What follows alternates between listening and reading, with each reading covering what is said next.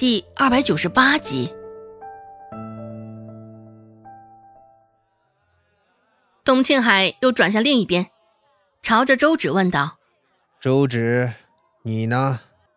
你有信心做一名好大夫吗？”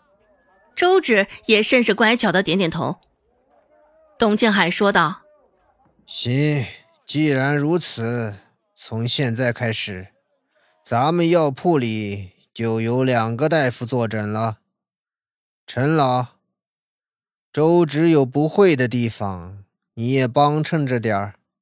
说实话，董庆海也是挺感激今天这事儿的。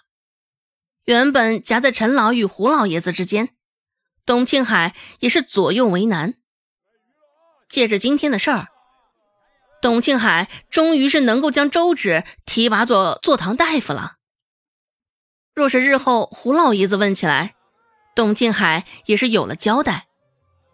想到这儿，董庆海的心情甚是不错，而周芷的心情也不错。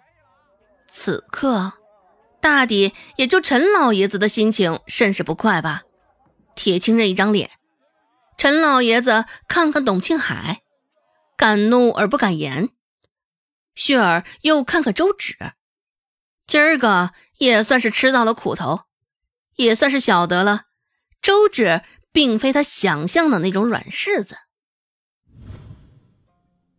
现在，周芷与陈老之间的关系也甚是僵硬。为了缓和两人之间的关系，晌午时分，董庆海便请了药铺的人去下馆子搓了一顿。只是饭是吃了。陈老的那张脸却还是板着，黑的不行。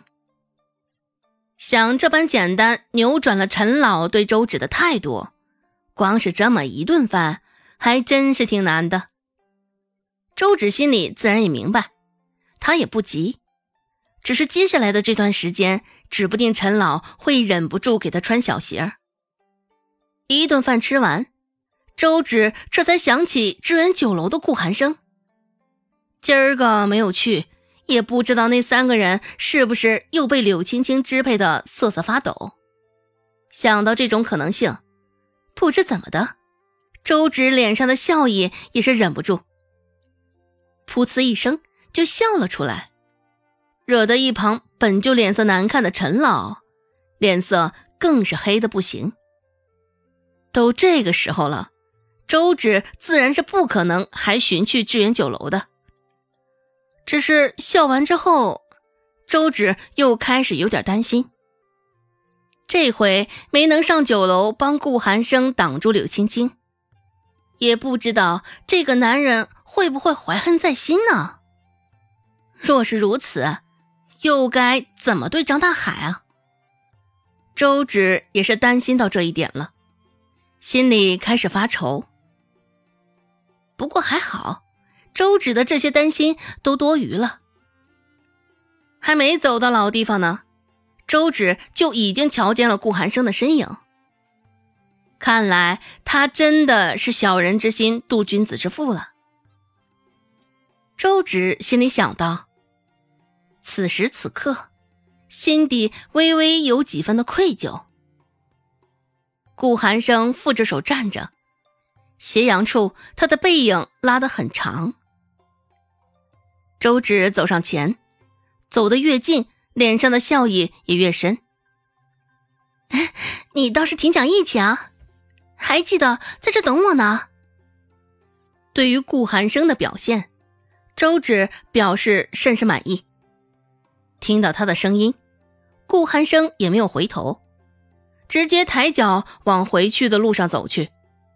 顾寒生说道：“义气。”我看你是说错了吧？我们之间应该是情谊才对。义气是兄弟之间的，情谊自然是被他说的。饶是没心没肺的周芷，现在也是忍不住脸颊微微泛红了。顾寒生这厮，可真是太不要脸了。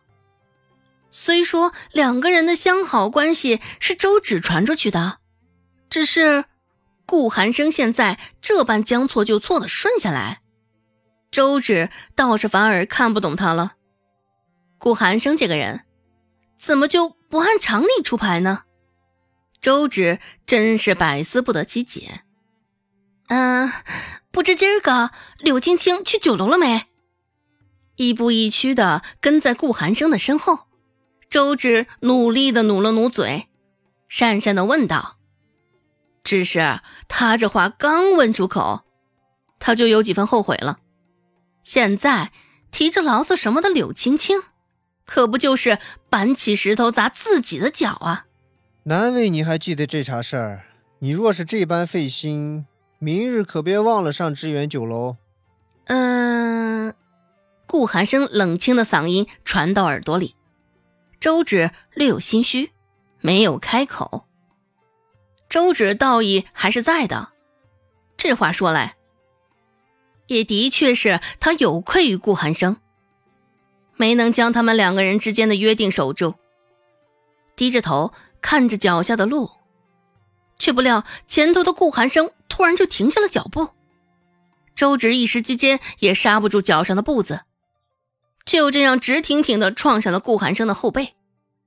逮着机会，周芷正欲发作，正想朝着顾寒生兴师问罪呢，就见顾寒生转过身，朝着路边的杨树走去。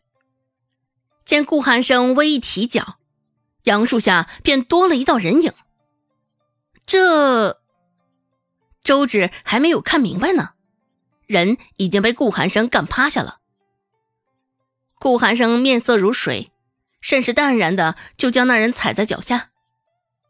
周芷一瞧，被顾寒生踩在脚下的那个人长得还非常的眼熟，这可不就是今儿个在药铺里出现的张大海吗？